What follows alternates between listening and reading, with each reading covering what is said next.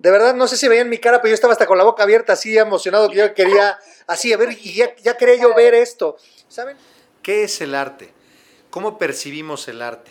Porque algunas de, las, de nosotros, cuando vemos una obra, cuando vemos una escultura, nos representan una u otra cosa. Bienvenidos al episodio número 8 de este conversatorio. El día de hoy platicaremos precisamente de esto y resolveremos con nuestras amigas de Pictóricas muchas dudas y muchas eh, oportunidades para poder apreciar y vivir el arte de manera diferente. Bienvenidos.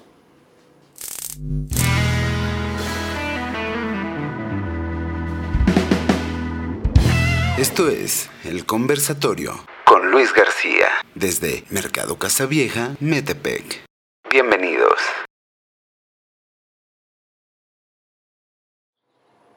¿Qué tal conversadores? ¿Cómo están? Les saluda su anfitrión Luis García. Bienvenidos a este octavo episodio del conversatorio. Y el día de hoy eh, quiero decirles que tenemos un, tema eh, por demás importante, trascendente, eh, y, y, que no necesariamente a veces se profundiza lo que se tendría que profundizar. Hoy vamos a hablar de arte, vamos a hablar de lo que implica el arte, de lo que deja el arte, de lo que representa el arte y el valor que le deberíamos de dar nosotros el día de hoy. Y para, para esto me acompañan, tengo el enorme gusto que nos acompañen.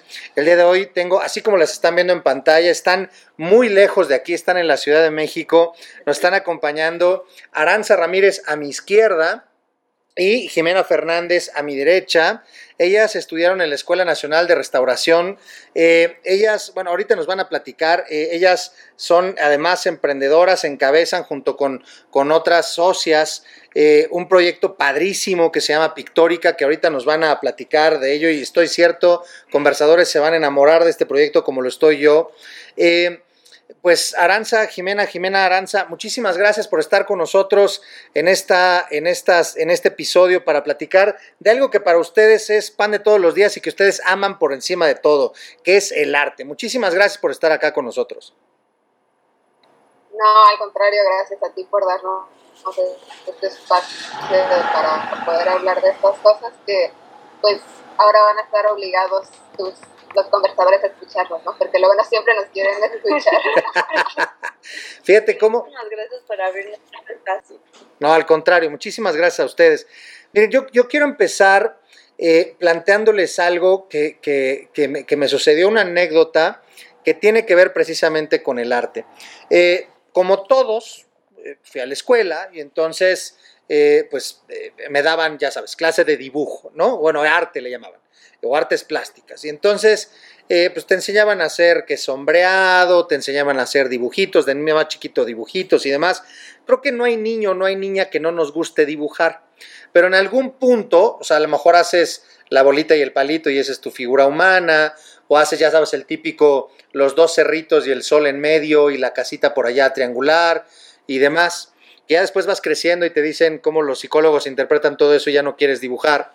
Este, y se va como que acabando el asunto de la, la gracia del, dibujo.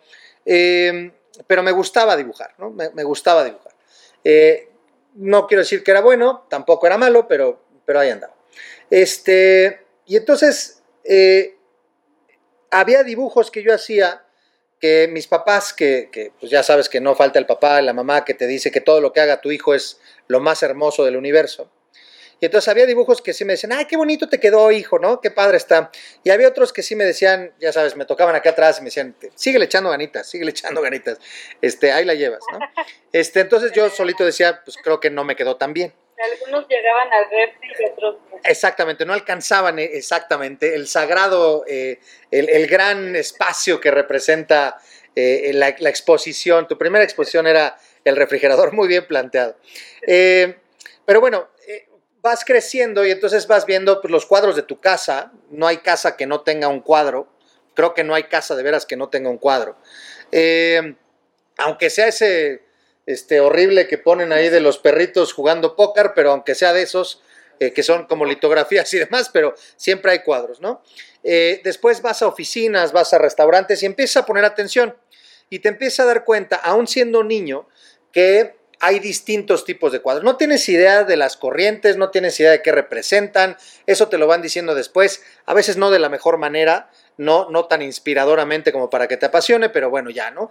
Y luego ya te vas a los nombres eh, más famosos y entonces reconoces o te empiezas a identificar con los Picassos o con los Van Goghs o con los Dalís o con los Rembrandt y te empiezas, empiezas a ubicar algunos de ellos.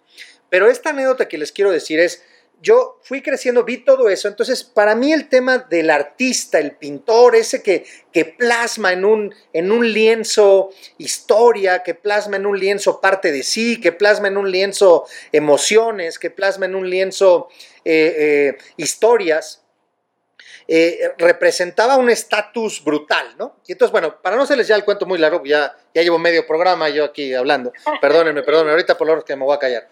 Tuve la oportunidad de, cuando tenía en el 2000, cuando yo salgo de la universidad, de ir a los Estados Unidos de Norteamérica, específicamente a la ciudad de Nueva York. Y entonces estaba yo con una tía, mi tía Graciela, y ella se quedaba trabajando en su oficina y yo tenía todo el día, literalmente de las 8 de la mañana a las 5 de la tarde, para caminar en Manhattan a donde yo quisiera. Y entonces tuve la oportunidad de ir a, a varios museos y por supuesto entré al Museo de Arte Moderno de la Ciudad de Nueva York, donde yo decía, bueno, salvo algunos europeos, por lo menos del continente americano, quiero pensar que el Museo de Arte Moderno de Nueva York debe de tener lo mejor de lo mejor. Y entonces llegué a una sala por, por mi vida, llegué a una sala, se los prometo, era no sé, 8 eh, metros cuadrados, este, de, o sea, grande, pues. Una pared blanca de mi lado derecho, completamente blanca. Supongo que ahí iban a poner más cosas, pero no había nada. De este lado ah, no había nada en mi espalda. Del lado derecho era el pasillo y había alfombra aquí en el, en el centro. Y enfrente de mí, en una pared completa, había un lienzo sin marco, nada más el puro lienzo, azul. Azul. Y entonces dije, no, no, ¿dónde estoy? No estoy en mi salón de clases. Y entonces, se los juro, lo vi de un lado, lo vi del otro. Hasta todavía pensé, dije, si me le quedo viendo un punto, capaz que sale una figura. Y ahí estoy yo como baboso, como 10 minutos viendo un punto fijo a ver si salía algo. Me acosté en el piso para ver si... Total, no vi nada más que un lienzo azul que pudo haber pintado quien sea con una brocha gorda y una pintura de cómics. Valga el patrocinio para cómics, ¿no? Así, ya, completito es fecha que no doy crédito como eso podía ser considerado como arte. Dije, si eso es arte, no, bueno, lo que yo tenía en el refrigerador, Dios de mi vida. Yo tenía que haber estado por lo menos en este Louvre, ¿no? Por lo menos. Eh, ¿en, qué, consiste este tema del arte? ¿Cómo se va, cómo se va acuñando esta, esta, o cómo se va dando este, este tema para realmente ir apreciando lo que es o lo que no es? Eh, me queda claro en lo subjetivo y en lo, en lo inmenso, en la inmensidad de la expresión que da precisamente el ser humano. ¿Quién dice yo? Pues voy a hablar yo primero porque aquí mi compañera es maestra de arte, entonces ella nos va a dar la respuesta. Pero yo empiezo, este, me acuerdo que alguna vez leí en un libro que se llama eh, Historia del arte para tontos. Una frase que me marcó Gracias. cuando era adolescente. no sé por qué me acordé, pero me la recordaste. Sí, no sé por qué, no sé por qué. Y, este, y decía que la, la historia del arte, lo que estudia la historia del arte, es la, así como la historia estudia como las guerras, las grandes migraciones, este, los grandes acontecimientos de la humanidad o los pequeños acontecimientos de la humanidad, el arte, la historia del arte lo que estudia es como la vida interior de los hombres, ¿no? Su inspiración, su aspiración, lo que, lo que ha pasado como adentro del ser humano y esto se va reflejando en las distintas épocas, ¿no? Este, pues por ejemplo, un ejemplo muy clásico, ¿no? En el Renacimiento, que lo máximo que se aspiraba era representar a Dios, pues se buscaba una perfección absoluta que cambia y que se opone completamente a la búsqueda de artistas más cercanos a nuestro tiempo que ya no tienen esa, esa misma búsqueda, sino que se inspiran de otras cosas y que finalmente son un reflejo de la sociedad en la que, en la que vivimos. Qué opina mi, mi compañera. Está súper bonito, súper bonito dicho eso. este, y justamente nosotras estamos, desde el año pasado, este, hemos estado dando un curso para niños de 8 a 12 años de apreciación artística. Entonces me encantó como tu narrativa del inicio porque me recordó a todos mis niñitos. Y, y justo es muy interesante que que me he dado cuenta que conforme van creciendo y los que ya están más cercanos a la secundaria y así empiezan a tener muchísimas más, este, como una distancia con lo que están observando. Y justamente nuestros ejercicios y el curso lo que queremos es como invitar a los niños a hacer el ejercicio de observar y de cuestionarse, porque yo creo que sobre todas las cosas, eso es lo que uno tiene que hacer con una obra. Realmente no es importante la parte de saber eh, la cuestión técnica de, de qué temporalidad es y qué estilo es y quién es el artista, sino realmente el poder observar y cuestionar y permitir que la obra te detone preguntas que tú respondas. No hay una respuesta eh, correcta o errónea. Hay hay una, hay una, este, por decirlo, una realidad que es, este, tal artista hizo esa obra, y ese artista pensó estas cosas para hacer esa obra, pero eso no es excluyente de que tú al ver una obra pienses algo distinto y te detone cosas que tienen que ver con tu humanidad y con quién eres tú en la época en la que lo estás viendo. Entonces, por ejemplo, a ti te preguntaría como llevas años preguntándote qué, qué, por qué eso es arte, pero ¿A ti qué te significó eso? O sea, ¿por qué crees que el artista pintó un color azul? Si tú estuvieras en ese lugar, ¿por qué pintarías azul? ¿El color azul qué te significa? ¿Qué te denota? Ah, es que bueno lo que me están diciendo. Entonces es importante conversar, como todo del cuestionamiento. Eh, la verdad, mi primer, iba a decir una respuesta que iba a entrar ya en el libro que tú leíste, Aranza, entonces no quiero seguirme diciendo así, entonces no voy a decir la primera, pero eh, respecto, este, iba a decir por ocio, pero, pero mi primera, mi primera sería, el azul me representa frío, este, entonces a lo mejor me podría representar eh, desesperanza, me podría representar eh, soledad, me podría representar aislamiento, me podría representar eh, a lo mejor hasta furia en algún punto, nada más así, ¿no? Pero más soledad, viéndolo desde ese punto de vista, de veras, conversadores, años y no me había hecho una pregunta. Qué interesante lo que estás diciendo. Eh, y entonces a lo mejor lo que quería representar literalmente es que estaba enojado ese día y, y, lo puso tal cual, ¿no? Este, a lo mejor desde ahorita me, hiciste mucho, eh, me llamó mucho la atención lo que decían respecto a, eh, o lo entendí como que hay que entrenar el ojo, pues, ¿no? Y se entrena el ojo a partir de, también del cuestionar, no nada más es ver por ver, hay que observar, ¿no? Sí, y más que el ojo tal cual, sino como la sensibilidad, y es un poco eso en lo que intentamos como trabajar justo con los niños, es como, este, ven ven las obras y al inicio del curso les costaba mucho trabajo. O sea, el, curso se llama Cuéntame un cuadro y la idea inicial era como vamos a contar historias de los cuadros. Y la verdad es que ha sido muy difícil contar historias de los cuadros porque los niños tienen esta idea que todos los adultos les hemos metido de es que ese cuadro dice algo que tú no estás entendiendo. Y entonces esa hace una limitante que sienten que no pueden acceder a esas producciones culturales.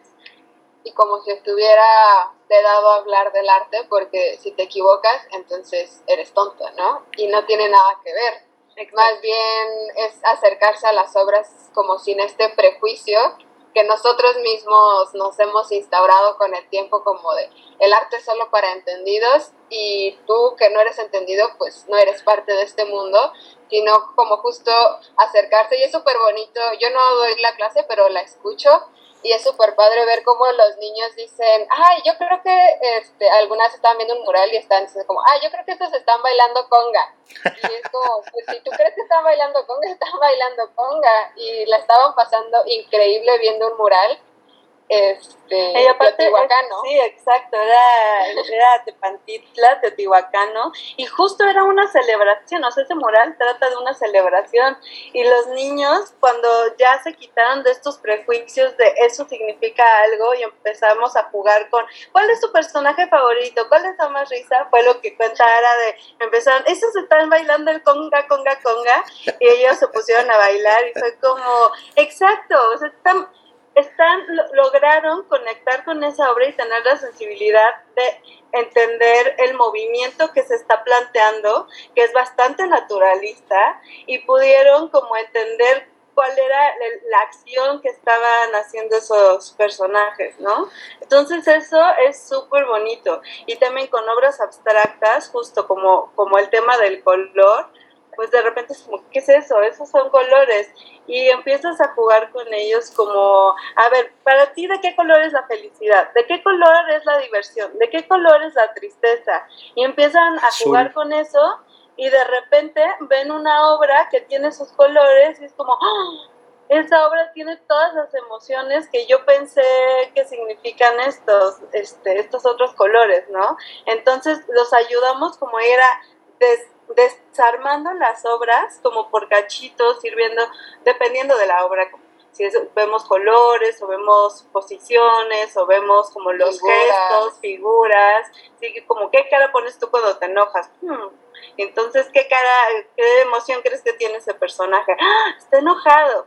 Ese tipo de cosas, pero realmente identificar desarrollar la sensibilidad para identificar en la obra eso que ya conoces, porque los artistas no hablan de algo que no conozcamos, hablan de la realidad y hablan de lo que están viendo y de lo que están viviendo. De sus contextos. Eso, sí. Y desde bebés vivimos en un contexto, en una sociedad y tenemos todas las herramientas para entender de lo que están hablando los artistas. Solamente es como romper barreras y activar y desarrollar la sensibilidad de ver eso que tú conoces en esa obra plasmada. Y sí, justo, eh, o sea, como que eventualmente la labor de los que nos acercamos al arte es también entender el contexto del artista para tener más información de la obra. Entonces justo en eso esa sensibilidad se va como que afinando con el tiempo, pero pues es básicamente lo mismo que ven los niños. Y siempre, y, y, siempre serán interpretaciones, porque al final creo que la historia real, esa historia que dio impulso al artista para poner azul, para poner negro, para poner rojo, para hacer un círculo, para poner un árbol, para darle sombra, para poner agua, para poner flores, pues solamente la conoció el artista y punto. Y entonces hay como un choque de historias y eso lo va haciendo muy entretenido. Ahorita me encanta esto cómo se lo plantean a los niños y, digo, la verdad está, digo, nosotros ya no somos niños, está clarísimo, pero, pero embona muy padre porque, porque la vida son historias, es, la suma de muchas historias. Diario hacemos muchas historias. Y entonces eh, es como es como fotografías, ¿no? Entonces, las pinturas, desde la mejor rupestres para acá, es una colección de fotografías a lo largo de los años y de los siglos que han venido retratando desde la emocionalidad y desde la sensibilidad de las distintas personas con distintas herramientas y distintas circunstancias, ¿no? Sí, claro que sí. Y añadiendo un poco más de complejidad, nosotras como que siempre nos presentamos como restauradoras del arte, porque es lo que más fácil se entiende, pero en realidad nuestra formación es restauradoras del patrimonio cultural y el patrimonio cultural es todavía más amplio que el arte porque son todos estos objetos que, a los que les hemos asignado significados o valores o que para alguien significan algo y que por eso entran como que dentro de este espectro que ya no solo son pinturas, ¿no? Son libros, son dibujos, son documentos, son muchísimas más cosas. Y que con el correr del tiempo cada vez va su significado haciéndose más sólido, más fuerte y demás. Yo, yo quiero resaltar ahorita esto que acaban de decir. Está cambiando también y se va transformando, es dinámico. y a veces se pierde. Y a veces se pierde. Porque a veces llega un objeto y dices, como, ¿esto qué es o cómo funciona? Y ya lo entiendes y investigas. ¿Qué diablos es eso? Sí, por ejemplo, alguna vez Jimena restauró una balanza y de repente ya era una experta en cómo funcionaba esa balanza. Sí, y resultó que era el primer modelo de báscula para uso personal que se inventó, era de 1910, súper interesante. Y al inicio eran resortes, o sea, eran puros resortes y como un reloj. Era, ¿qué es esto? Y pues vas viendo y vas viendo que, que fue importante en algún momento, ¿no? Y que eh, igual y esa balanza actualmente pues ya no se vende y ya está muy superada en tecnología y su importancia radica en que fue un avance tecnológico en su momento. Sí, claro. Pero hay, pero hay obras como pinturas de caballete que son veneradas en una iglesia que su valor no radica en que fue hecha en el siglo XVII, su valor radica además de eso en que a la gente le es muy importante y le significa ir a ver esa imagen y le rinden culto a esa imagen y detona procesos sociales y festividades. Y entonces la restauración tiene que revisar por un lado el significado de la actualidad y por otro lado el, la, como la parte histórica de cuando fue creada y cuáles eran las intenciones artísticas del artista que la hizo y encontrar un punto intermedio en el que realmente puedas enaltecer todos los, enaltecer y respetar todos los valores que se les han ido asignando y que han ido acumulándose en las obras. Aranza restaura pintura y justamente ese es como el gran reto. Sí, sí, justo eh, me acuerdo que mi tesis fue un proyecto de restauración de pintura y me gustó mucho una palabra que es palimpsesto, que es como una especie de documento en el que se le van añadiendo cosas, se le van poniendo como que cosas encima y van significando muchas cosas. Y pues básicamente esos son los objetos, son palimpsestos porque eh, con el tiempo se le van acumulando significados o van perdiendo otros, van ganando otros. Y así, por ejemplo, estas pinturas eran, estaban en Chihuahua y estuvo muy interesante porque estaban el barniz estaba tan oxidado que se veían cafés entonces la gente ya no podía ver la imagen, que era una vida de la Virgen, y, pero cuando las quitamos, este, eh, iban a preguntarle al padre, oiga, ¿dónde están las pinturas? Y ya les decía, no, pues las están restaurando, y los mandaba para atrás, y se quedaban impactados porque limpias era completamente distinto, y nos decían como, es que ni siquiera recuerdo que está, pero sé que no están las pinturas.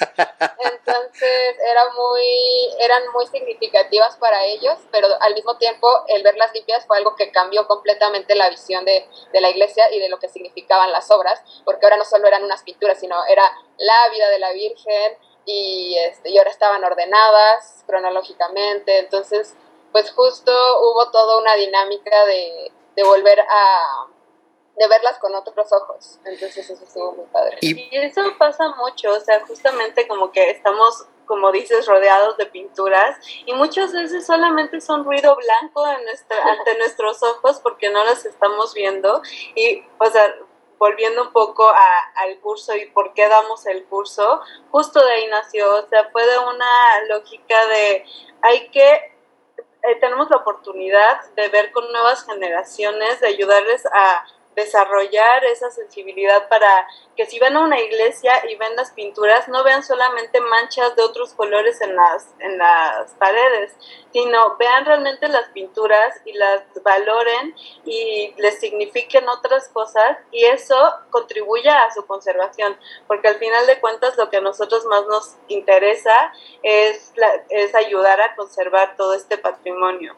Entonces el sentido de estos cursos también es en, en eso, como en vez de que, de que cuando vayamos a las comunidades tengamos que volver a revisar todos los adultos, que también está padre, también lo hacemos si nos gusta, este, pero que ya haya gente que desde antes esté interesada y que busque activamente conservar este tipo de obras porque las ven, porque les significan, porque las, este, porque pueden dialogar con ellas de alguna manera. Fíjense que ahorita que están diciendo esto, yo me considero una persona de fe, soy, soy creyente, particularmente las, las obras que representan pinturas religiosas, toda la vida mi sensación ha sido como que de miedo. La verdad es que me representan, las siento muy obscuras, muy, este, O sea, no, no me generan algo así como que, me emocione. Lo que, lo que me representa, por ejemplo, la, mi propia fe, que es esperanza, que es alegría, que eso no me representa ninguna de las obras. Pero eso es, eso es a mí, ¿no? Entonces ahorita me está encantando cómo van diciendo esto de que cómo estas capas que se van haciendo a lo largo de la historia es, el cúmulo de interpretaciones de los distintos contextos, generación tras generación tras generación, y eso mismo per se es lo que termina por darle inclusive más valor a la obra en sí misma, ¿no? Eh, hay una, yo, no, no, tengo la fortuna todavía, algún día, primero Dios lo haré, pero he conocido algunas personas que te lo platican abiertamente. Una de las obras eh, eh, más reconocidas en el mundo, no sé si por su calidad o lo que sea, pero por quien la pintó y por el museo en el que está y por porque está en todos lados, la famosa Mona Lisa o la Gioconda, ¿no? Eh, y entonces, quienes no la hemos visto físicamente, yo la verdad me imaginaba una cosa, este, pues por lo menos de, uno por uno, una cosa así, ¿no? Y entonces la gente que, que sí, la gente que la ha visto me dice, es que es así y entonces, ay, ¿cómo crees? O sea, o sea, automáticamente la verdad, desde mi desconocimiento, como que se devaluó un poco, ¿no? Porque, pero no porque fuera chiquito significa que no tenga valor, pues, ¿no? Pero yo me, o sea, mi historia me la había hecho algo grandote, un retrato grandote. Este, y entonces más curiosidad fue el hecho de, sí, tengo que llegar a verla, porque quiero pensar que en algo tan pequeño, y que haya perdurado tanto tiempo y que se haya hecho tan icónico generación tras generación en muchos sentidos, inclusive desde una cultura popular, ¿no? Este, eh, se haya anclado tan fuerte, pues algo debe de representar esa obra, la mirada, lo que implique, lo que sea que haya hecho este artista tan fabuloso. Y así cada una de las obras, ¿no? Lo que, lo que pueda representar o no para el lugar en donde están. Ahí hay seguramente ustedes conversadores, ustedes mismas, hay lugares que tú recuerdas por cuadros o por imágenes que estaban en ese lugar y lo que te hacían sentir esos cuadros, ¿no? Y cómo te podían llevar a cierta tranquilidad. Ciertos cuadros podrían generar en esa emocionalidad, podrían ir generando cierta, eh, cierta paz o cierta eh, no sé, ¿no? provocarte ciertas cosas, que puede ser un poco también la intención del, artista en, hacerlo. Yo quisiera preguntarles ahorita algo, me encanta lo que están diciendo, que están haciendo con los niños. Eh, sí creo que nosotros los adultos tenemos constructos que son un poco todavía mucho más complejos. Prueba de hecho yo mismo cuando empecé con el cuadro azul y ya en cuestión de cinco minutos me desvirtuaron 20 años favorablemente para mí, qué bueno que lo hicieron, y ya me, queda una sensación distinta de aquel lienzo que vi azul, ¿no? Este, que no me acuerdo ni siquiera el nombre del, artista. Eh, Klein, ¿no? ¿Mande? Un Klein, un Yves Klein, que justamente hace cuadros azules y estaba buscando el azul más puro.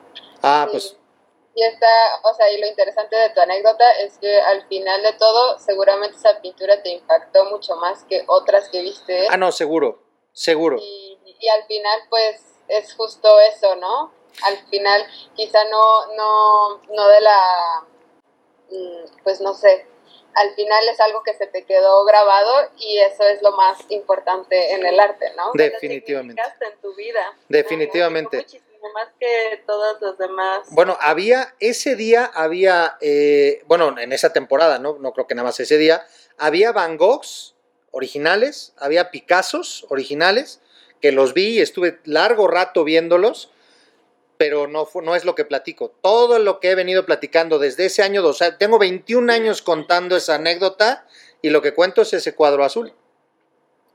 Eso es lo que platico y tiene razón, perduró, me ancló, y de eso se trata. Y entonces, a ver, yo lo que quiero, lo que quiero preguntarles es, todos, absolutamente todos los individuos tenemos la posibilidad de, percibir el arte y de interpretar el arte, ¿cierto? No hay alguien que no pueda percibirlo. Sin embargo, hay personas que dicen, no, yo ir a un museo, gracias, no. Ay, qué, qué pérdida de tiempo, yo no que me voy a aburrir.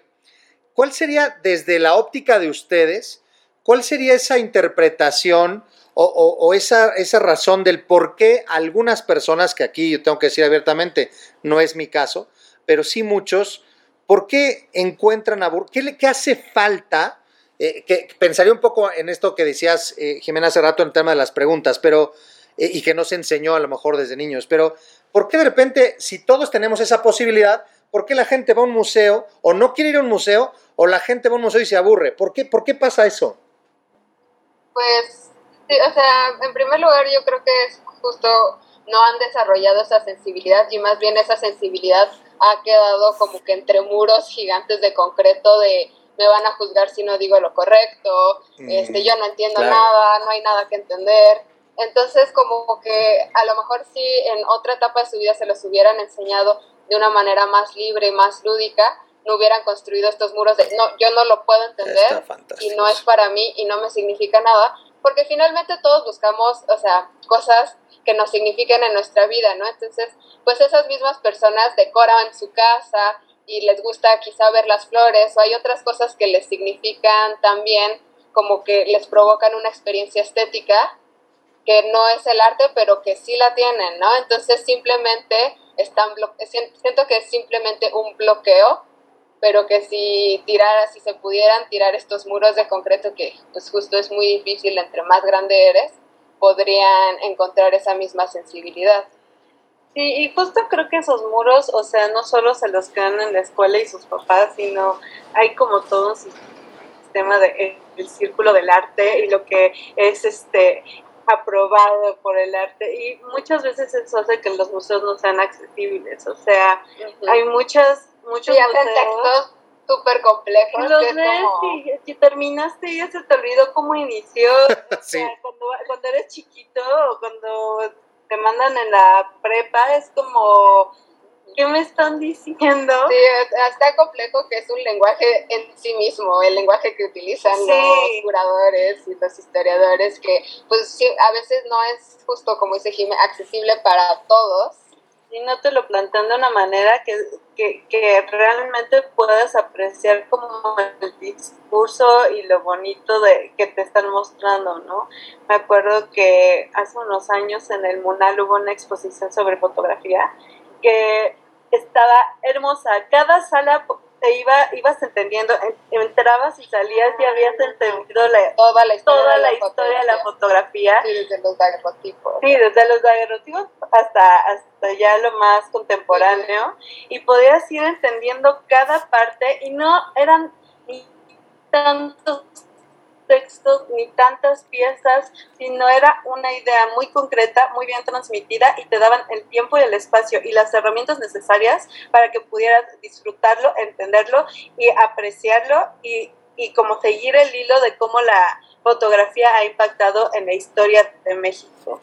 Y eso es impresionante cuando es una exposición que realmente te cuenta eso y sales y y dices, aprendí algo. Aprendí algo y lo viví todo y no me aburrí sí, sí, son, sí, es muy impresionante cuando logra una exposición transmitirte eso.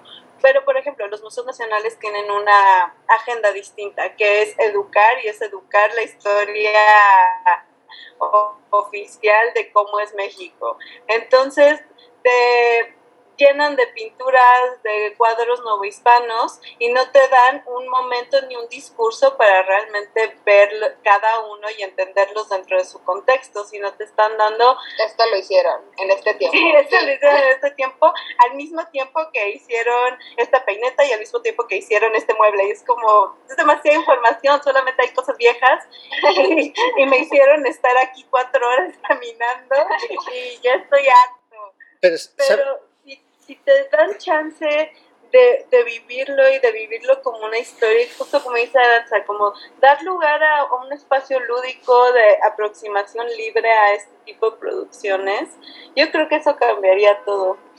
Fíjense que yo, yo estoy... Em, hay un punto que, que me, me, está haciendo mucho, mucho, me rebote ahorita en la cabeza, que ustedes dijeron y que me está haciendo todo el sentido a partir de lo que están diciendo.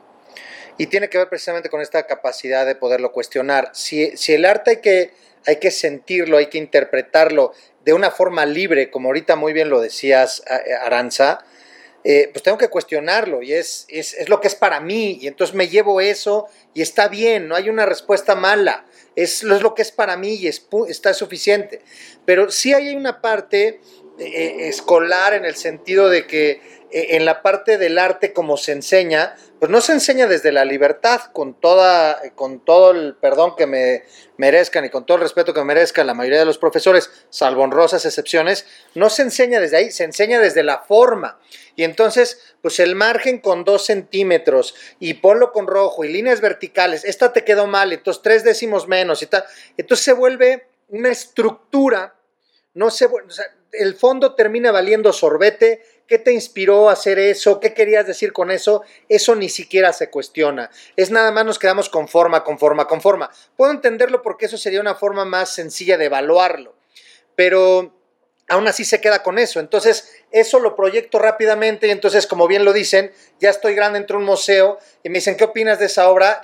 Y si digo algo, una babosada, mejor no digo nada, entonces mejor no voy. ¿No? ¿Para qué me expongo a decir una cosa de estas? Ese es por un lado. Y la otra tiene que ver por una incapacidad también, y me parece sistémica, eh, o, dada por el sistema, eh, de, una eh, situación en la que no hemos enseñado permanentemente, desde los niños y nosotros, a cuestionarnos permanentemente las cosas. Esto lo he dicho en algunas otras ocasiones, eh, me he llevado bastantes encontronazos, hay gente que opina diferente, pero yo estoy convencido, ustedes hoy por hoy me lo están reafirmando, que el sistema está dado para premiar, recompensar, aplaudir, poner en un pedestal, eh, enmarcar y poner en la pared y recompensar aquel que es extraordinariamente bueno para contestar. Y entonces, si un estudiante contesta todo bien, ¿qué le pones? 10. Si se saca 10 en una materia, permanentemente la exenta. Si exenta todas las materias, pues entonces en algunos lugares todavía cuadro de honor o le dan diploma y entonces se merece el aplauso, se merece el premio. Y lo único que representa en el genérico es que ese individuo es buenísimo para contestar y en qué momento genera preguntas. Y preguntas que pueden ser desde lo profundo en términos de resolver su vida, de hacer situaciones, de proyectar cosas, hasta como por ejemplo poderme parar frente a una muestra de emoción, porque estoy entendiendo así, de la muestra de una emoción de un ser humano que te quiso transmitir una emoción en su contexto y para poder dar el primer paso, el clavado, digamos, pararme en, ese en ese filito del trampolín y echarme el clavado en ese, en ese gran cuadro, por pequeño que fuera o enorme que fuera mural, si fuera el caso, lo primero que tengo que hacer es empezar a cuestionarlo, pero no sé cuestionar. Entonces, digo, no quiero sonar a palero y mucho menos tirar el guayabazo, pero la verdad las felicito enormemente por lo que están haciendo. Qué padre que lo estén haciendo porque están a estas generaciones que ustedes están ya, digamos, entrenando, están llevando, los están haciendo precisamente trabajar procesos de cuestionamiento que no nada más les van a servir para el arte, les va a servir para la vida, pero que sí va a llevar una generación importante de personas que se dediquen o no al arte, van a poder vivir en el arte y lo van a poder transmitir. Y eso me parece una valía fantástica.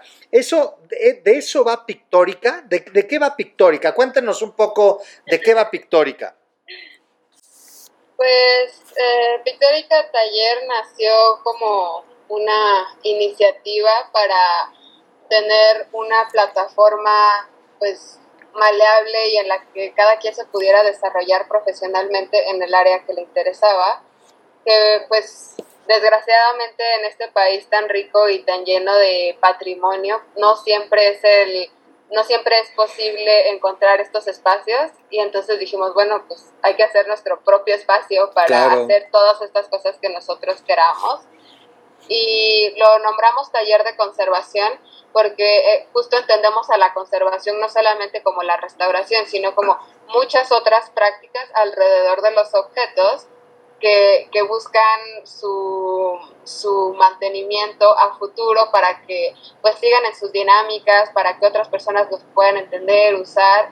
Y entonces cada una de nosotras tiene sus propios intereses y así nos hemos ido adentrando en este mundo tan complejo que es el mundo del arte. Sí, o sea, las cinco, las cinco socias fundadoras de Pictórica Taller, todas somos restauradoras de bienes culturales, este, nos formamos en la Escuela Nacional de Conservación, Restauración y Museografía en CRIM, y este y entonces sí, como que nuestro primer instinto de preocupación es conservar y preservar el, el patrimonio cultural, pero de ahí como que justo en la formación, como dice Aranza, todos nos dimos cuenta de que eso se puede lograr desde distintos lugares y desde distintos rumbos. Y entonces cuando nos juntamos fue con esa idea de como el objetivo mayor, grande, sí es ayudar, este, sí es participar en la conservación del patrimonio cultural, pero pues desde desde todas las fronteras que podamos, ¿no? Desde la restauración, desde estos cursos, desde este catalogación, catalogación evaluación. de riesgos, evaluación. ¿Quiénes son estas cinco que hacen? Dijeron cinco socias fundadoras. ¿Quiénes son? Aquí está Aranza, está Jimena. ¿Quiénes más están con ustedes? Pues nos falta Huguet, que también se especializa en pintura. Tania, que además de restauración estudió relaciones internacionales, entonces justo lo que queremos lograr es abrir un despacho legal para tener, este, pues para eh, ¿cómo se dice? insertarnos en el área legal de la protección del patrimonio, ¿no? Que es todo un mundo que no siempre, pues en realidad no hay muchas personas que lo hagan. Sí, como los derechos culturales y la protección legal. Ujú. Y nuestra otra socia es Cristina Gutiérrez, que trabajó en el Archivo General de la Nación y entonces pues su interés es ver a la conservación más desde un ámbito pues como más amplio. Nosotros a veces restauramos una pieza, pero pues esta parte de la catalogación, de la conservación preventiva es justo y este pues trabajar en todo lo que rodea al objeto en sus condiciones ambientales, en la temperatura, en la luz, para que eh, se encuentre como que en el mejor estado posible y pueda durar más tiempo. Claro, no puedo, no puedo ponerlo nada más en donde yo quiera, como yo quiera, a la hora que yo quiera, ¿no? Exacto. Y es un poco ver a la Todas que conservación que como un sistema donde todos los personajes que están ahí están engranados para la conservación, o sea, desde eh, la parte administrativa, quién es el responsable de mandar a, a- limpiar la sala del museo, por ejemplo, y quién es el responsable de restaurarlo, y a qué temperatura está, y quién es el responsable de hacer la impermeabilización del edificio. Entonces, todas esas cosas son elementos del sistema de un espacio cultural que este, influyen en la conservación. ¿Quiénes se pueden acercar a Pictórica? ¿Solamente los niños? Estamos ahorita con los niños. ¿Se puede acercar? ¿Quiénes se pueden acercar? ¿Me, puedo- ¿Me puedo mañana yo acercar a Pictórica? ¿Quiénes se pueden acercar a Pictórica? ¿De qué forma y cómo? Pues mira, mientras tengas un objeto que te importe y que valores y que quieras conservar, puedes llegar a Pictórica. O que quieras evaluar o que quieras proteger de alguna manera, puedes venir a Pictórica. Sí, ofrecemos servicios de evaluación, este, asesoría para la conservación de las obras, este, ya sea en tu casa o en, o en otro espacio donde las tengas. Hacemos evaluación de obras de arte, hacemos, este, bueno, de obras de arte de antigüedades, este, sobre todo. Eh, hacemos restauración de pintura de caballete, escultura policromada, documentos, Fotografías. libros, fotografías. Justo las fotografías es muy bonito porque llegan como, como historias familiares. Sí, claro. Las fotografías y los documentos nos llegan historias familiares.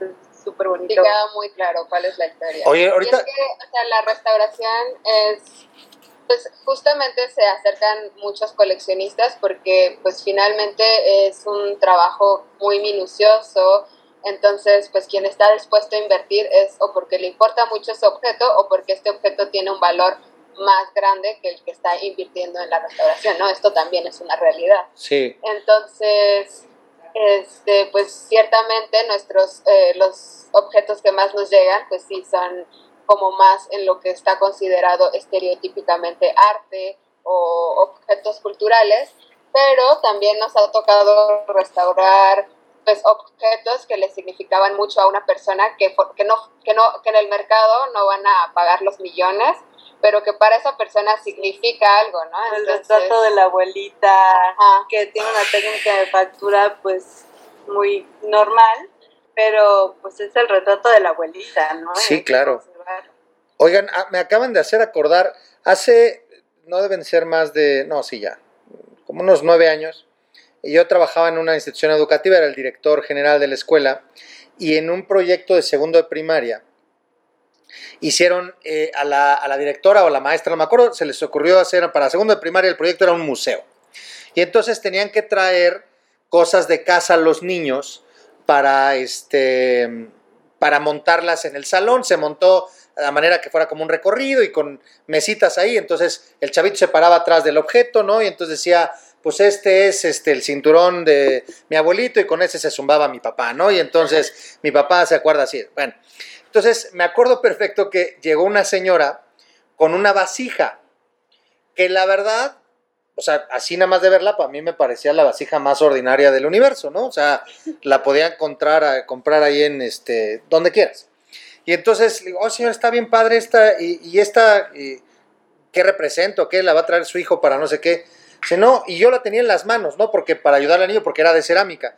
Y entonces la señora me dice, no, hombre, esa es desde mi tatarabuela, tiene más de 100 años en la familia.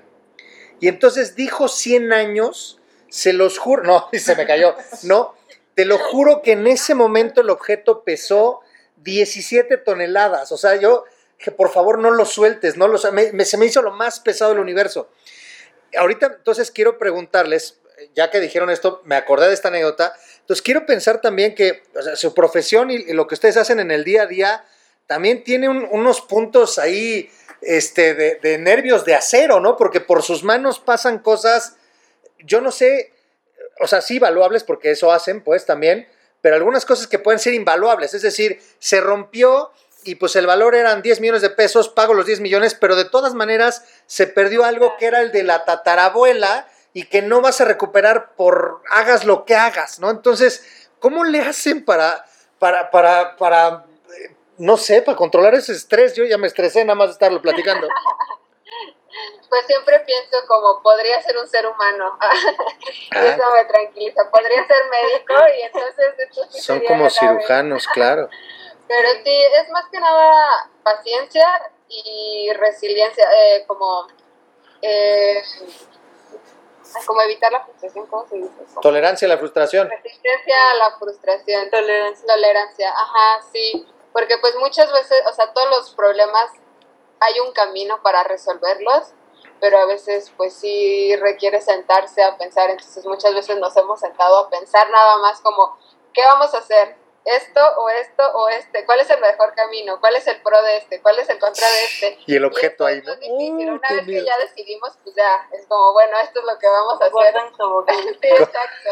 Pero antes como está, lo, lo difícil, como decidir.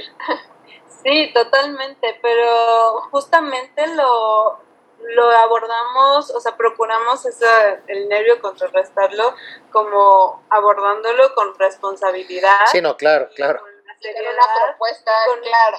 Sí, con una, empezar.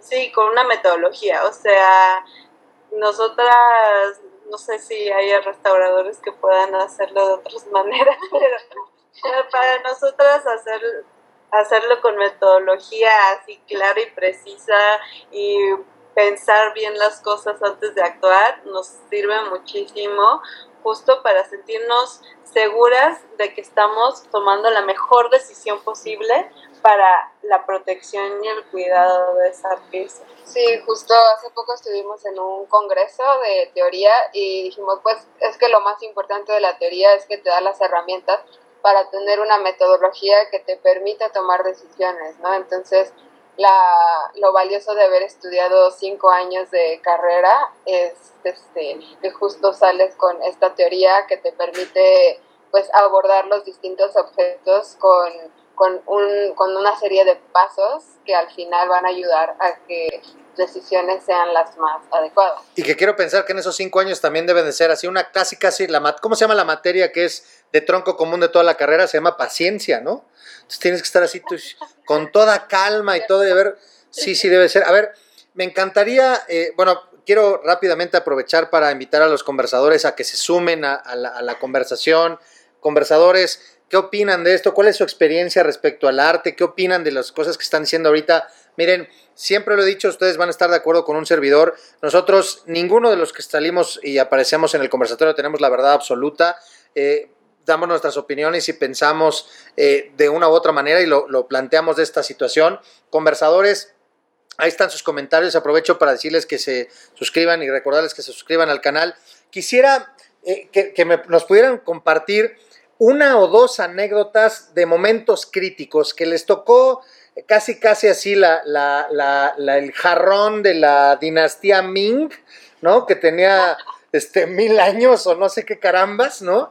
Este, y, tenían que quitarle, no sé, o sea, ¿cuál, ha sido? No sé si es la misma para las dos o cada una tiene una historia que podía ser como interpretada de terror, pero que al mismo tiempo una vez que se cuenta dices, son, son la Mujer Maravilla, me cae, ¿cuál restauradoras? Son Wonder Woman, me cae, ¿cómo, cómo pudieron eh, haber mantenido y logrado esa situación? ¿Quién, quién cuenta una anécdota así?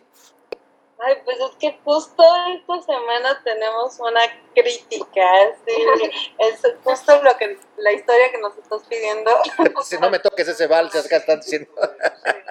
Y. Es que nos llegó un San Francisco ¿De y Asís? de, de Paula.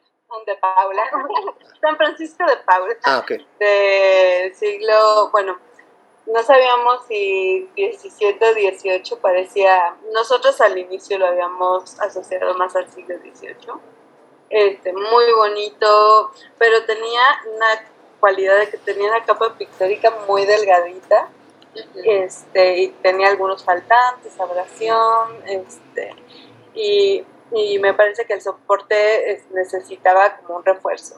Entonces, en la toma de decisiones primera fue, vamos a hacer un rentelado eh, a la gacha, que es un proceso en el que se le se adhiere la pintura a otro soporte de lino que ayuda como a reforzar, a reforzar la, eh, la pintura. Sí, Entonces hicimos se te ese cae así el proceso y de repente empezó a comportarse rara la pintura, como que por la capa pictórica, el soporte. Sí, tenía un velado que es para proteger la capa pictórica, pero cuando empezamos a quitar el velado, se empezó a venir la pintura y dije, no puede ser. Ay, Si le quitamos el velado, se va a volver eh, la pintura del lado del velado ya no va a quedar en la tela. Entonces fue como, no, ya no podemos continuar, vamos a dejarlo así. ¿Qué hacemos ahora? Pues hay un proceso que se llama consolidación a la cera resina, que pues es un proceso que es como la última opción, así como el botón rojo, ahí vas a la cera resina, que justo es cera de abeja con una resina mezclada, porque aparte pues somos un poco como brujas, porque tenemos todos nuestros ingredientes antiguos que ya no se usan y los mezclamos. Dos colas de rata y alas de murciélago y así. Pi- pigmentos. Fue horrible, todo, fue entonces, horrible. Lo mezclamos y esto lo que hace es que lo aplicas súper caliente y entonces entra en toda la tela hasta la capa pictórica y consolida todo. Entonces la capa pictórica se queda ya fija y ya pues así lo resolvimos, pero pues hacerlo no es cosa sencilla, lleva todo un proceso de... no hay, bueno, no, perdón. No, sí, sí, sí. No, pues montar una tela y quede como tambor, este, poner la tela, plancharlo, cuidar que no suba tanto la temperatura para no quemar la obra. Es, es un proceso muy complejo. Y justamente como que se, se busca que sea la última opción, como dice Aranza. Entonces, cuando estábamos ante ese problema que estaba en el velado, fue como, "¿Qué- ¿qué hacemos? O sea, ¿cómo le damos la vuelta a hacer el rentelado de la cera resina? Porque, pues, ya que lo hagamos, no hay vuelta atrás. Si había una solución menos invasiva, tenemos que considerarla y tenemos que ver realmente cómo funciona esa opción. Entonces ahí fue cuando Aranza y yo sacamos la cartulina, los plumones, los post-its, todo. Escribimos todas las rutas críticas como de, a ver, si hacemos esto, existen estas dos opciones, entonces tomamos esta, así como Si todo, pasa esto, entonces hacemos esto. todo el diagrama completo. Y pues sí, o sea, se tuvo que tomar, no, no había manera de Ajá. darle la vuelta a Y si eso. esto sale mal, cera resina. O sea, al final todo nos llevaba a la cera resina, es como, pues ya hay que hacerlo. Vamos a hacer cera resina. Entonces hicimos el rentelado a la cera resina, nos echamos todo el show Y Salió ya bien. salió bien, quedó perfecta la pintura y ahora sigue el siguiente proceso, que es el rebaje de barniz. Ah, o sea, ahí no acabó. No, no, no, no, no, ahí viene la segunda parte. Esa solamente es la parte como de la, esta- de la estabilidad, o sea, todos los procesos que habíamos hecho hasta la, consolidación eran para darle estabilidad a la pieza, para poderla montar en su, en su, este, en Bastidor. su bastidor y que ya sea como una pintura en formato pintura. Pero después de eso sigue como los tratamientos a la imagen, que es rebaje de barniz, resane, reintegración cromática y barniz final. Esos, en, en términos generales, esos son como el camino típico a seguir. Y entonces montamos la obra, después de la cera resina, queda perfecta, la montamos, empieza a hacer el rebaje de barniz, Que aparte se hace como con un palito de bambú largo y le pones algodoncito así con un, le Como un llamamos Q-tip. pistupo, ajá, así como el de los oídos. así. Entonces se empieza a limpiar y yo, ay, este azul se viene muy fácil. Y entonces sigo limpiando y, y veo que abajo hay verde y yo. ¿Y ahora qué está pasando? Entonces empiezo a hacerlo más grande y que había un paisaje atrás y entonces dijimos, ¿y ahora qué hacemos? Quitamos toda la pintura azul para ver el paisaje, dejamos la pintura azul, la vemos con luz ultra. Tenemos que hacer como que mucho, hicimos algunos análisis Wow, para ver cuál esto. era la mejor decisión, hablar con el cliente y decirle, oye, ¿sabes qué? Toda la pintura azul de tu San Francisco, pues es un repinte y abajo hay otra, está el original. ¿Estás dispuesto? Porque pues uno conoce su pieza de una forma, ¿no? Entonces que de repente te llegue un fondo azul y de repente un fondo de bosques, pues me sí la cambiaron. Sí, ¿qué pasó? Sí, no, pero fue, fue muy cardíaco ese momento, porque bueno, por un lado cambió totalmente nuestra interpretación de la temporalidad de la pintura, o sea, por los materiales que, está, que estamos viendo que están en, el, en la parte de atrás, pues ya se nos fue al siglo XVII la, la interpretación de esa parte. Y la otra es que va a cambiar muchísimo la obra, o sea, era un personaje en un fondo liso a- azul, y de repente surge esto. Y lo irónico es que la problemática de esta pintura es que tenía una capa pictórica muy delgadita. Y ahora resulta que. Sí, ¿no? Sí, No, entonces bueno. empezamos a verla con la luz UV y ¿qué ves, Aranza? Al principio no veíamos nada porque pues estaba todo el repinte, entonces no, no sé qué Todo se ve igual. todo se ve así como manchas, pero pues de igual. Y empezó a hacer la prueba y fue como, vamos a volverla a ver y ya, una diferencia tremenda, o sea, el, el- la parte verde se veía de otro color completamente y fue como súper emocionante. Pero también es un albur, o sea, hay que hacerlo con mucho cuidado y ahora Sí, llevo una semana haciendo pruebas y haciendo calas y tomando como registro, porque no sabemos qué hay debajo de esa pintura azul y no sabemos por qué le pusieron esta pintura azul. Sí, capaz que nos encontramos ahí, este, taparon algo que no quería, no sé, está, híjole, la verdad es que las escucho, eh, no sé ustedes, pero yo las escucho y es amor al arte, me cae que esto es amor al arte. O sea, si buscas definición amor, pues les voy a decir por qué. Porque es, o sea, nos acaban de platicar un, un proceso que se ve infinitamente, casi quirúrgico, casi quirúrgico. Tu analogía que hiciste hace rato, Aranza, me parece muy buena. Pero además me encanta, no sé su la opinión de ustedes, pero la pasión con la que lo están platicando. De verdad, no sé si veían mi cara, pero yo estaba hasta con la boca abierta, así emocionado que yo quería, así, a ver, y ya, quería yo ver esto. ¿Saben? Hay unos, unos videos que, luego han subido allá a, YouTube de personas que encuentran, ya sabes, la plancha de, de fierro o el no sé qué y la restauran. Y entonces, este, bueno, la, la, des- la desarman y la limpian con, le ponen antioxidantes o no sé qué les hacen y luego ya la dejan bonita. Un video así súper resumidito en, no sé, 10 minutos, 8 minutos. Y luego de repente, no es que sea yo fan de eso, pero como algo tiene que me quedo viéndolo. Hasta que ya voy en el minuto 8 y digo, ¿qué caramba estoy haciendo aquí? Y ya lo dejo de ver, pero pues ya acabé, ¿no? Y ahora quiero ver cómo quedó. Este, o sea, se los prometo que así como he visto estos videos, por eso lo digo, me fui imaginando, con la pasión que me lo estaban diciendo, me iba yo imaginando eh, lo que estaban haciendo y los procesos y en dónde lo hacían y cómo lo hacían. Híjole, me parece extraordinario los retos que se enfrentan todo el tiempo. Eh, esto, es, esto en verdad es amor al arte, en verdad esto es amor al arte. ¿Cuál, cuál sería Eres muy buen escuchador. ¿Mande? Eres muy bueno escuchando. Eres muy bueno escuchando. Pues, me encanta, me encanta hablar, me encanta escuchar. Este, hay una, hay una frase de, de, Fernando Sabater que, que, dice, bueno, frase, eh, Fernando Sabater dice que, los seres humanos escuchamos de dos formas. Dice que escuchamos para contestar o escuchamos para entender. Abiertamente, eh, a lo largo de mi vida muchas veces he escuchado para contestar y me he perdido de muchas oportunidades y desde hace algunos años para acá me he dedicado a escuchar para entender y créanme que ha sido muchísimo más gratificante. Entonces, aun cuando yo no conozco mucho del mundo que ustedes están platicando, bueno, yo ya se los prometo, cuando vean el episodio, si, si, si Juan nos hace favor de poner mi cara en ese momento, van a pensar así como niño afuera de dulcería, yo estaba así y me mortifiqué y todo.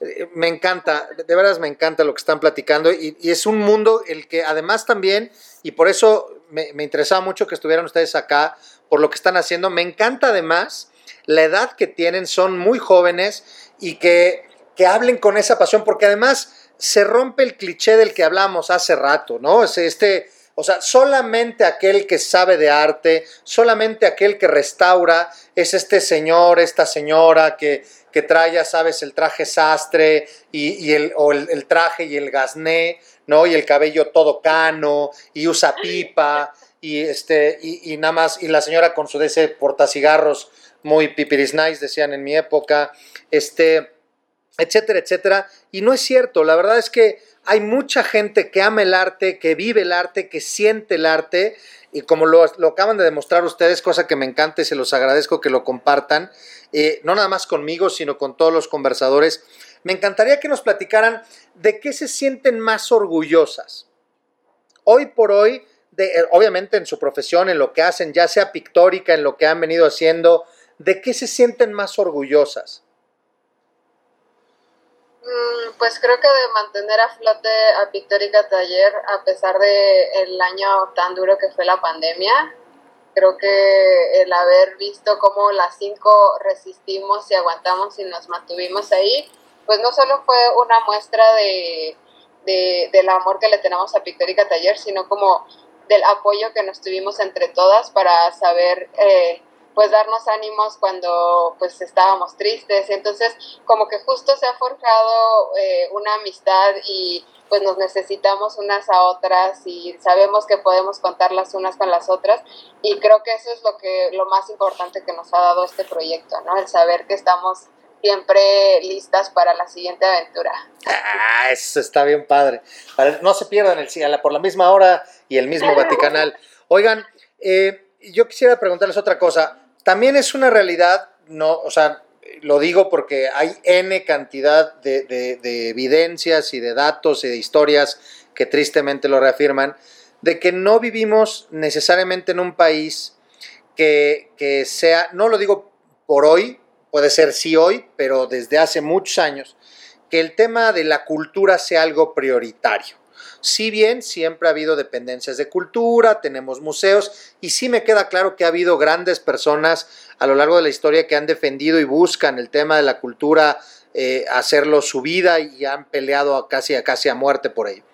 Pero ¿cuáles han sido, cuáles son estas barreras o estos obstáculos con los que Pictórica ustedes, cinco grandes eh, eh, emprendedoras, mujeres eh, talentosas que, quieren, que impulsan, que viven y que sienten el arte, se han venido encontrando? ¿Cuáles serían esas, vamos, se han encontrado estas barreras o estos obstáculos? De ser así, ¿cuáles son estos?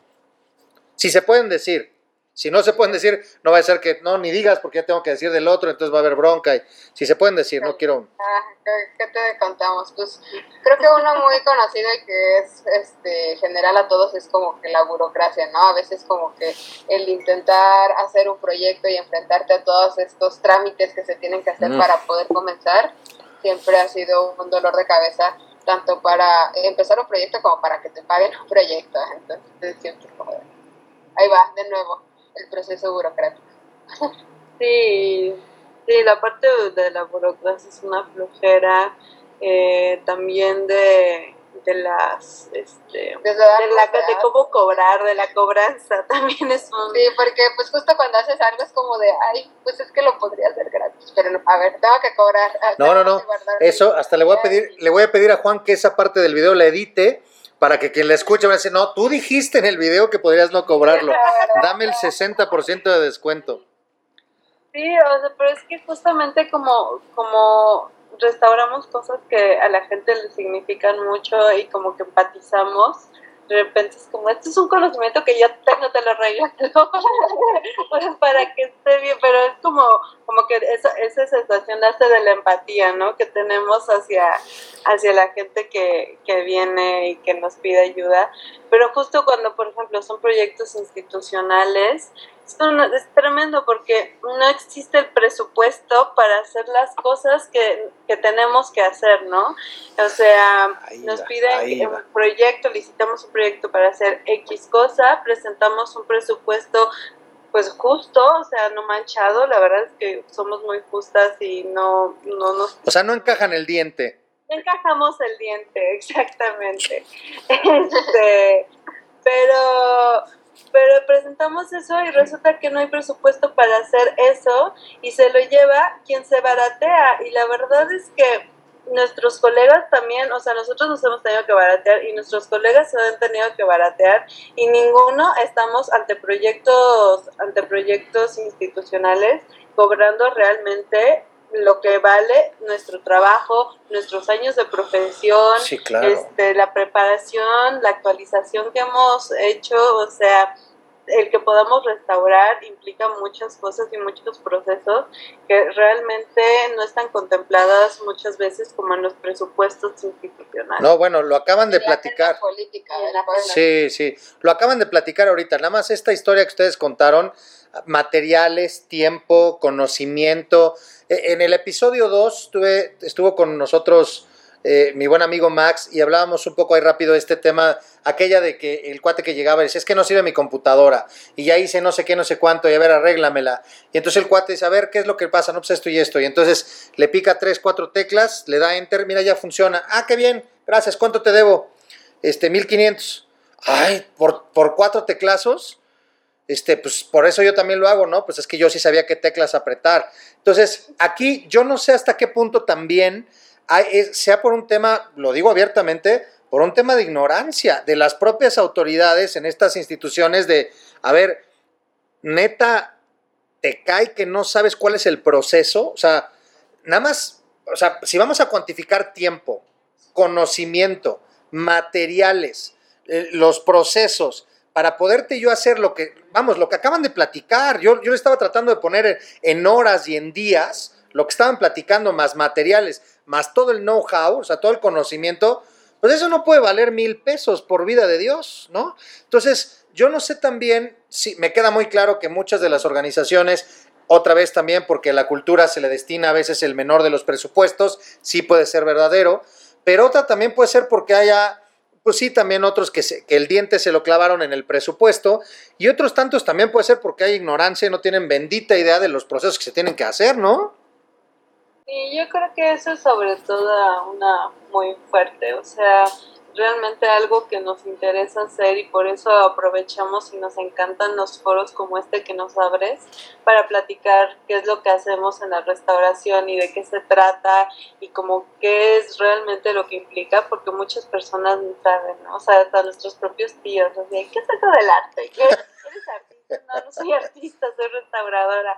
Y como contar y aprovechar cada ocasión para contar realmente qué es, qué es lo que hacemos, porque es una profesión que, y es, es muy chistoso, que si lo haces bien nadie te nota, ¿no? Estamos tras bambalinas muchas veces. y pues es un trabajo que es muy importante, pero no es un trabajo muy notorio ni que salga mucho a la luz ni que quede muy claro justamente qué es todo lo que hacemos.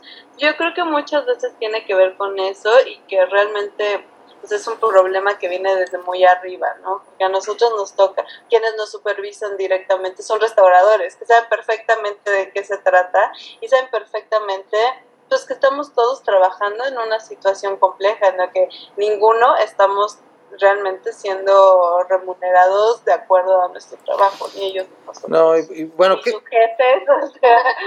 realmente es una cuestión mucho más sistémica que, que quienes con quienes nosotras trabajamos en el día a día. Pues, pues mira, qué, qué bueno y sirve este foro, sirve este espacio y este episodio para inclusive invitar a los conversadores. No sé, yo, yo me atrevo a decir que es parte de la cultura latina, no sé si el, el grueso del mundo, pero por lo menos hablo del, contexto que tengo cercano. Por lo menos el mexicano es acumulador. Hay, en todas las casas, todos, todos tenemos el platito, la tacita, la cucharita, el vasito, el algo, lo que sea que vamos atesorando y que va pasando de generación a generación y de veras lo vas atesorando. Y terminan siendo a veces la pintura, la escultura, el, lo que sea.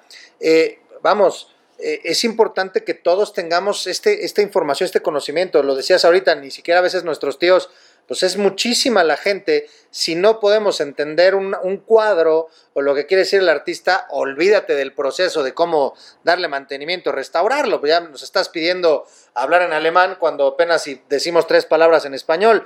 Pero qué importante saberlo y entenderlo. Y, y me quedo todavía mucho más contento, por lo menos de veras no saben, yo hoy me voy con un gusto tremendo de encontrarme jóvenes como ustedes eh, con, con, el gusto, con la pasión, con, con el conocimiento, con, con, las tablas para decir esto es así, se hace de esta forma, y por eso estamos trabajando con niños, y por eso se pueden acercar los adultos, y por eso podemos hacer esto, y por, por eso tenemos una gama impresionantemente amplia de servicios para acercar a la gente al arte, para ayudarles a conservar su arte, para ayudarles a platicar con el arte, a contarse historias con su propio arte y a a mantenerse cercanos a ellos. Yo, en verdad, les agradezco infinitamente, infinitamente eh, todos sus comentarios, todo lo que han aportado. Por lo menos yo hoy me voy infinitamente enriquecido. No sé ustedes, conversadores, yo hoy me voy enriquecido. Muchísimas gracias. Ya de entrada por esa anécdota de los 21 años y ahora voy a platicar cosas diferentes. La voy a seguir platicando porque ya, como no me acuerdo de lo demás que vi, este, pues entonces tengo que platicar de ese cuadro, pero ahora le voy a dar otro enfoque, créanme lo que lo voy a hacer así.